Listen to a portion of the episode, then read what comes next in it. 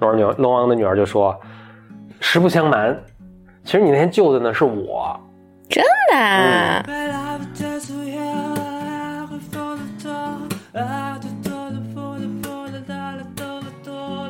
把我放在他那天，我可能跟他会做完全同样的事。你也贪财好色，不是我，我还不让我买比特币。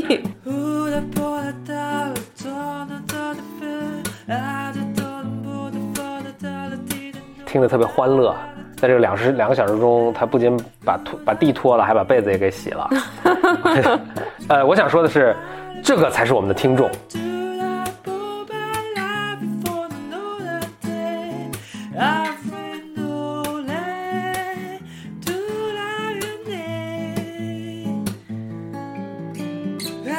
Welcome to another episode of Blow your mind，两个人的公路博客。大家好，我是风哥峰。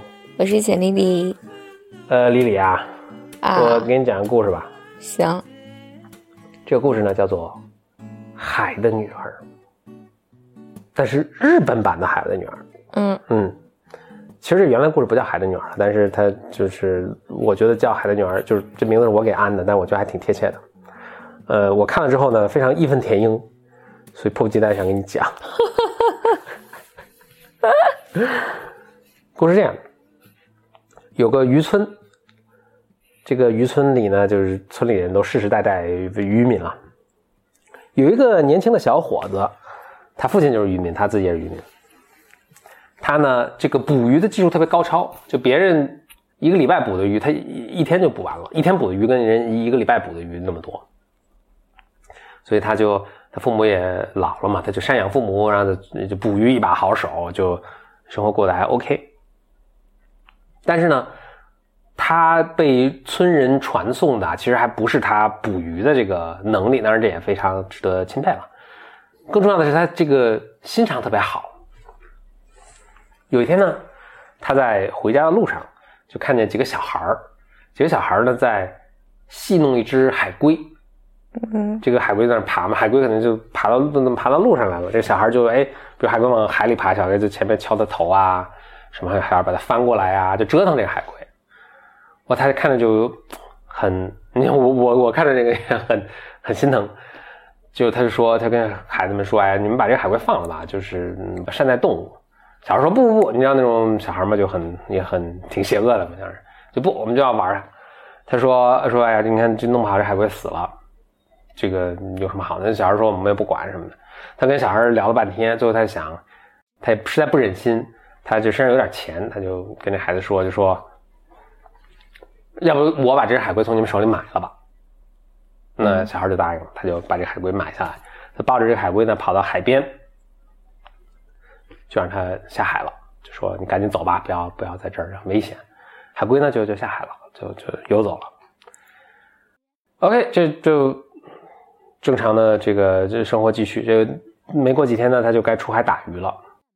驾着海，因为他这个技术很高嘛，所以他这个一般出海都出的比别人远，就就出到这个这个海鱼多的这个地方去，哎，叫正准备下海，正准备这个撒网，哎，突然有人叫喊他喊他的名字，他说谁？一看周围没人啊，哎，就看见一个海龟在船边上。海龟说日语，啊，说日语。海龟说。哎，你好，我就想谢谢你那天救我。他说：“哎呀，老老兄，什么你啊，这很危险，不要再回来了。什么你要不呃，就反正他们就聊开了，还挺开心的。他就邀请这个海龟说：你要不上我这船上来晒晒太阳？就把海龟抱上来，什么海龟还跟他聊天啊，什么挺好的。聊着聊着呢，海龟就说：哎，你老在这个出没海里打鱼什么的，你去过这个海底下的宫殿看过吗？”这个小伙子说：“哎呦，这还真不行，呃，真没去过。为什么呢？因为我虽然水性很好，但是我还得呼吸呀，我是哺乳动物，我我下不了这个水水呃这个深海。”海龟说：“没问题，你想不想看？你想看，我带你去看。我这个我也有点本事的，我能，我有点法力，我可以带你下去。话说他有法力，怎么被小孩逮了？对呀，哄小孩的神话故事。”海龟说：“你，你就站到我背上，我带你下去。”这个渔夫就说：“这你，你这个儿不大呀，因为你看他被小孩抓着玩嘛，就其实可能是个不大的海龟，小海龟。我这个怎么站不站不下？海龟说：“您稍等啊，来，我用力，哦呀，我一下变成一个长了好几圈儿，就大到足够能承承承载它了。”他说：“哎，神奇啊！”他就真的上了这海龟背，海龟就哦分开水，哦就游下去了。哎，就发现它很神奇，就是它自己虽然已经在水底下，但它身上衣服都没湿啊，还能呼吸什么的。哇，他说果然有有法力，这海龟就哦游，那其实挺远的，但是这海龟也是。有法力嘛，然后水性很好啊，就游游到宫殿底下。哇，他他远远就看见哇，金碧辉煌的龙宫，都是这个虾兵蟹将什么在站岗啊、放哨啊。听起来很弱。嗯，这个海龟就呜呜跑过去了，跑过去就说：“哎，小伙子，你得下来吧。”嗯，小伙子就下来，然后但也很紧张。海龟呢就啊，看那个看他很熟，他就跟那个守门的这虾兵先生说：“哎，我来了，我来了，我带了咱们这个呃这个救命恩人来。”呃，虾兵先生说啊，您辛苦啦，然后您远道而来，什么就迎他进来，然后进来之后，哇，这个小伙子就穷孩子哪见过这个，就好吃好锦衣玉食，什么各种水果拼盘就都他们是闻所未闻的没见过的东西，就把他就安排在可能一个那个很好的房间里吧，就说哎给他端好了吃的啊什么什么，突然大家都很紧张，然后说啊小姐来了，小姐来了，他说啊什么情况？就哎龙王的女儿出现了。龙王女儿说：“吃的还好吧？”他说：“还还好还好。”龙王女儿说：“啊呃，你觉得我们这还行吗？”他说：“啊，就是太富丽堂皇了，没见过。”龙王女儿说：“这个龙王女儿当时也就特别美嘛。”然后这个小伙子都吓得说的不会话。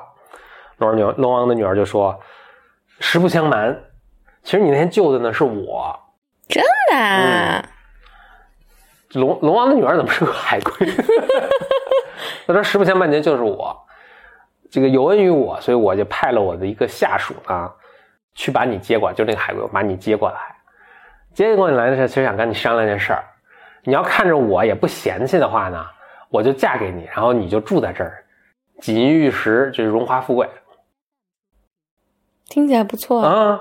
小伙子说：行啊，他就就答应了。然后他们就很恩爱的，就是举办了很隆重的婚礼。”那就他现在也成皇亲国戚了嘛，就这样，每天好吃好喝啊，跟这个龙女也很恩爱。但是就过了三天，他突然醒回过味儿来说：“哎呦，那不行啊，我还有爸妈呢，这我还有以前的生活呢，我我也不能把爸妈扔了不管，就某种程度就我也不属于这儿啊什么的。”他就回过味儿来，醒悟过来，赶紧就跟龙女说：“说，哎，我得回去，我还真得回去。”龙女就很不满嘛，就说：“这刚住没两天，你觉得我们这哪儿不好啊什么的？”乔子说：“也不是因为这个原因，这我还有父母没人赡养。就说我们家唯一壮劳力，我不回去，他们没吃啊。”龙女说：“行，那我明白了，这看来留也留不住。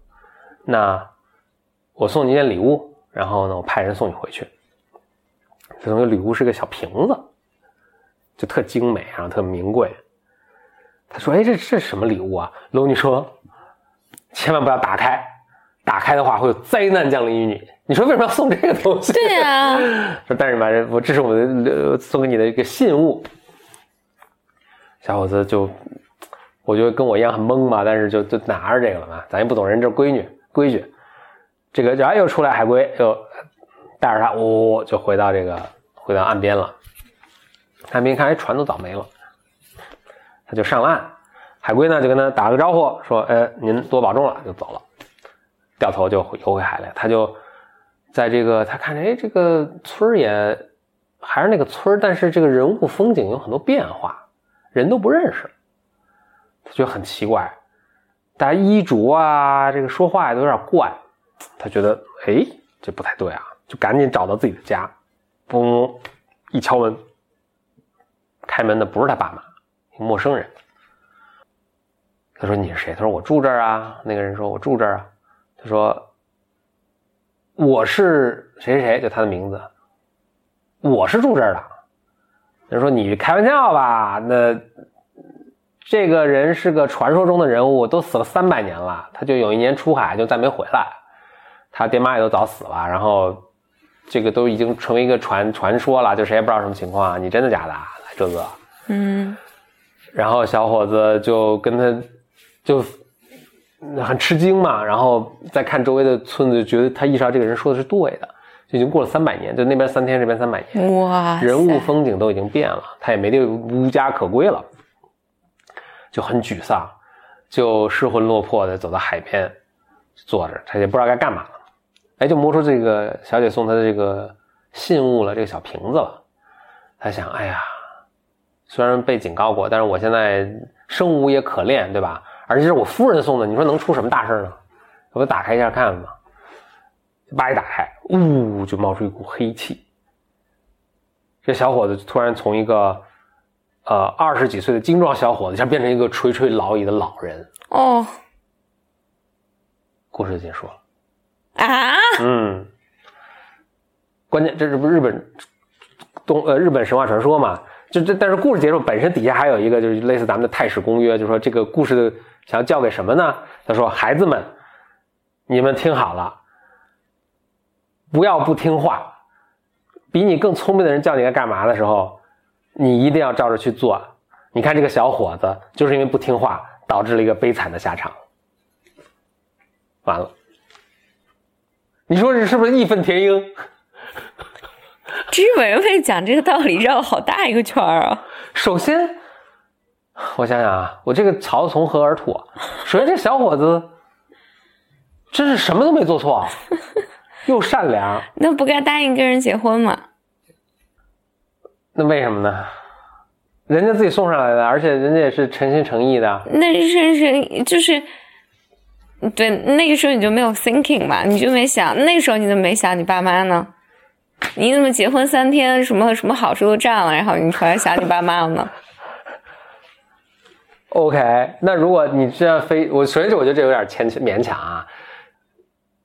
如果他就有这么一点，如果这个还能算为过错的话，但其实你看他救这个海龟呀、对他要赡养他的父母啊，嗯这都是不管中华民族还是日本民族，应该都是非常的自古就呃推举特别高的美德吧。对他如果有一点点缺点，可能就是有点好色贪财。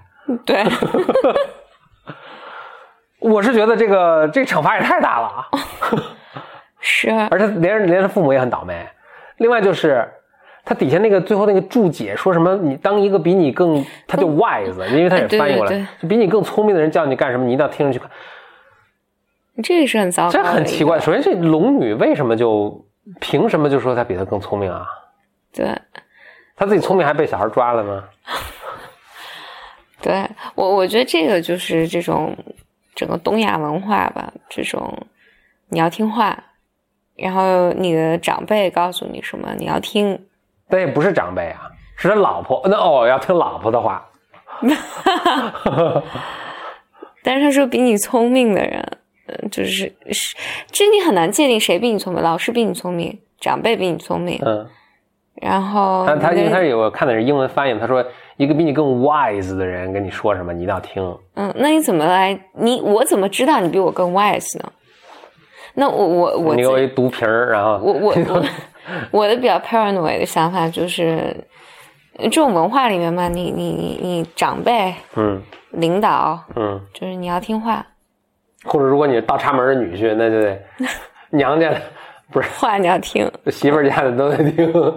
嗯，所以我就读了这个故事，我就义愤填膺，然后我就觉得他们的故事真的都无法理解，就是你就是 What are you trying to say？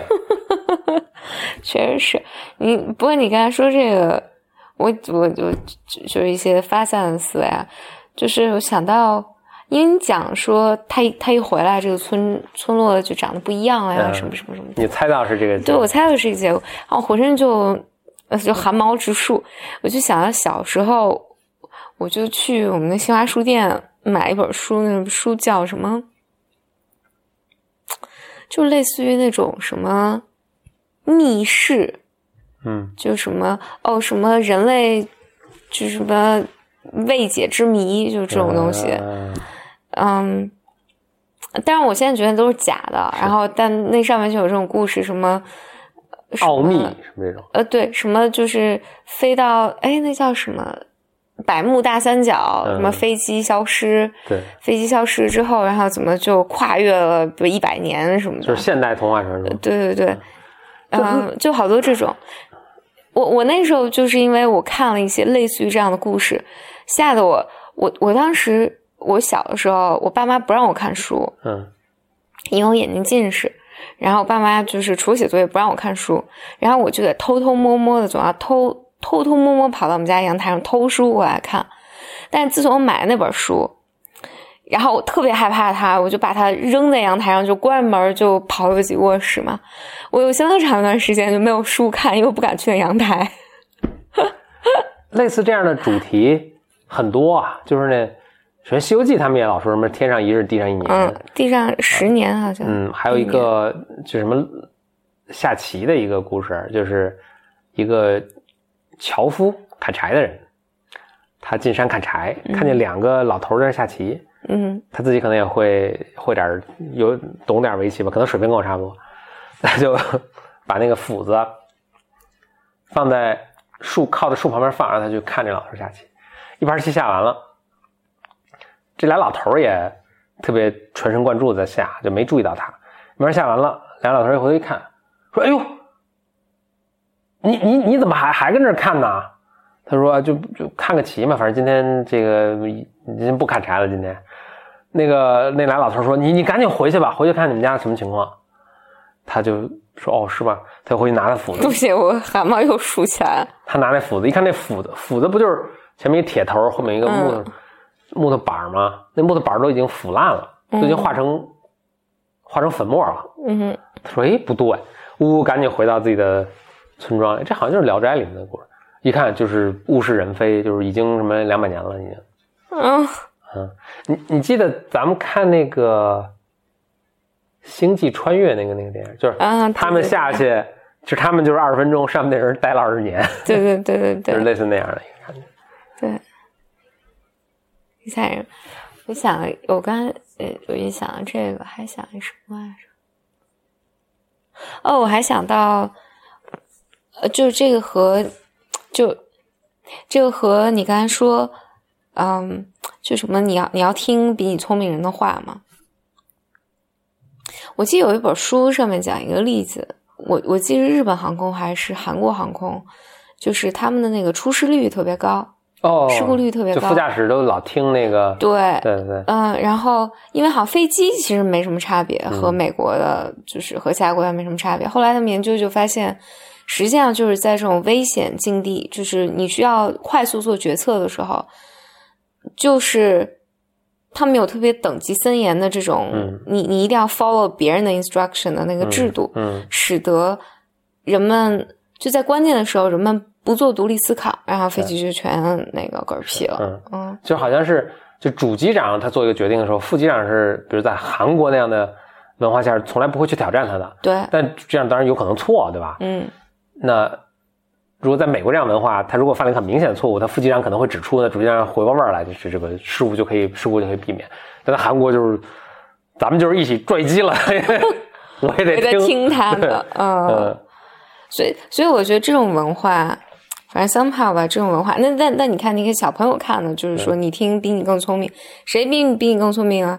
机长比我更聪明，嗯嗯，然后或者地下指指挥塔比我更聪明，然后他们说什么我就不做判断了，我就听他的，这就很可怕。当然就是，因为他们有时候可能真的就是或者绝大多数时候都真的比你，嗯比如知道信息更多或者见的情况更多，所以他嗯判断真的是对的。所以你怎么办呢？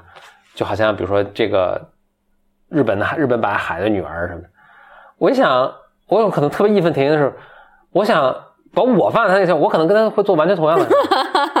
你也贪财好色，不是我，我也会还不让我买比特币，我也会救海龟吧？呃，我就觉得这小伙子太冤了。是，嗯，总之吧，就就给看了一个让我这如鲠在喉、不 不吐不快的故事，就跟大家分享一下。嗯嗯，好，那我们下次 Blow Your Mind 再见。拜拜。哦，忘了说一个事儿了。嗯其实我们每次 Blow Your Mind 呃也经常会读读观众来信啊。最近收到一封嗯很有趣的来信，他说我们前一阵儿我跟张老师录的有关比特币的那个长达两个小时的那个节目也终于推出了嘛。他说听得特别欢乐，在这个两时两个小时中，他不仅把拖把地拖了，还把被子也给洗了，基本上家里焕然一新，好像是。呃，我想说的是，这个才是我们的听众。呃，不是才是，这个是必然是我们的听众，就是我们的节目也是非常希望你在做家务的过程中，就不知不觉就了解了比特币的这个呃前世今生。嗯嗯嗯，所以谢谢你收听，也谢谢你的留言。嗯啊，我我想讲个其他的 point 啊，嗯，就是你们开始发散了，就有点发散，但 但我在想，来，因为从去年我们开始做跟内容付费有关的东西嘛，是我觉得一个特别大的没有没有说服我们俩的一件事情，就是因为现在市场上这种内容所谓知识付费、内容付费的产品，都是我在比如十分钟、十五分钟之内给你巨大的信息量，嗯就好像你会特别特别认真的坐在那儿听，然后而且会好好学习，但我但我觉得知识的获取不是这么获取的。嗯就是我获取知识方式，嗯，但你获取知识方式真的是这样？对啊，我正想挑战你一下呢。Actually, yeah, maybe you know 对，对，但我我获取知识方式从来不是，而且它没有愉悦感。我觉得对于反正对于我来讲吧，就是我如果坐在那儿听有人跟我讲一个什么什么事情，这个就特别特别违反我的人性。嗯我当然我我跟你是明显一个战好了。但说实在，我现在我觉得不能被说服，但是我现在确实有开始认识到，还是物种的多样性，就是我现在是能接受，有人可能真的是这样，嗯，你吗？对，就是或者就还为数不少，嗯还在这种就是你看似折磨，其实他还是能获得快感的，对。嗯，获得一种很满很满足啊什么的，对，因为因为我我一直对播客这种感觉就是是个陪伴，嗯其实就是陪伴。然后屋里总是你听到两个人说话，然后而且大家哈哈哈乐一乐，有时候你也不知道他们在乐啥，反正我也觉得挺乐的。哎，但是当然有一个重大区别，就是咱们这个不收费，对对对，嗯所以嗯可能要付费的话，就得。呃我我其实也确实也觉得这是个误，就是何必这样呢？就是说，大家觉得付费，大家觉得一本正经的跟那儿坐着，然后我给你们三个知识要点，然后你得还得记住了什么，好像才仿佛物有所值。对哇，这还是一个挺可怕的消费习惯了，我觉得，就是好像就给纯给自己买不痛快，我觉得是，何必呢？就是我其实，就你让我很开心，我是愿意，我也愿意付费，对吧？你让我很陪伴我开心的。那本期节目录制到这里，嗯，就这样啦。下期我们会给大家呃带来更多的这个呃有趣的或者奇怪的童话故事。嗯，另外就是峰哥现在在跟邱培刚也在录一个视频节目，叫做《秋和风》。嗯，嗯，每期节目长短全全全看邱培刚心情。对，好，呃呃，看到那个视频节呃呃看那个视频节目，可以通过关注峰哥的微信号，嗯就叫峰哥 B Y M。好，拜拜。拜拜。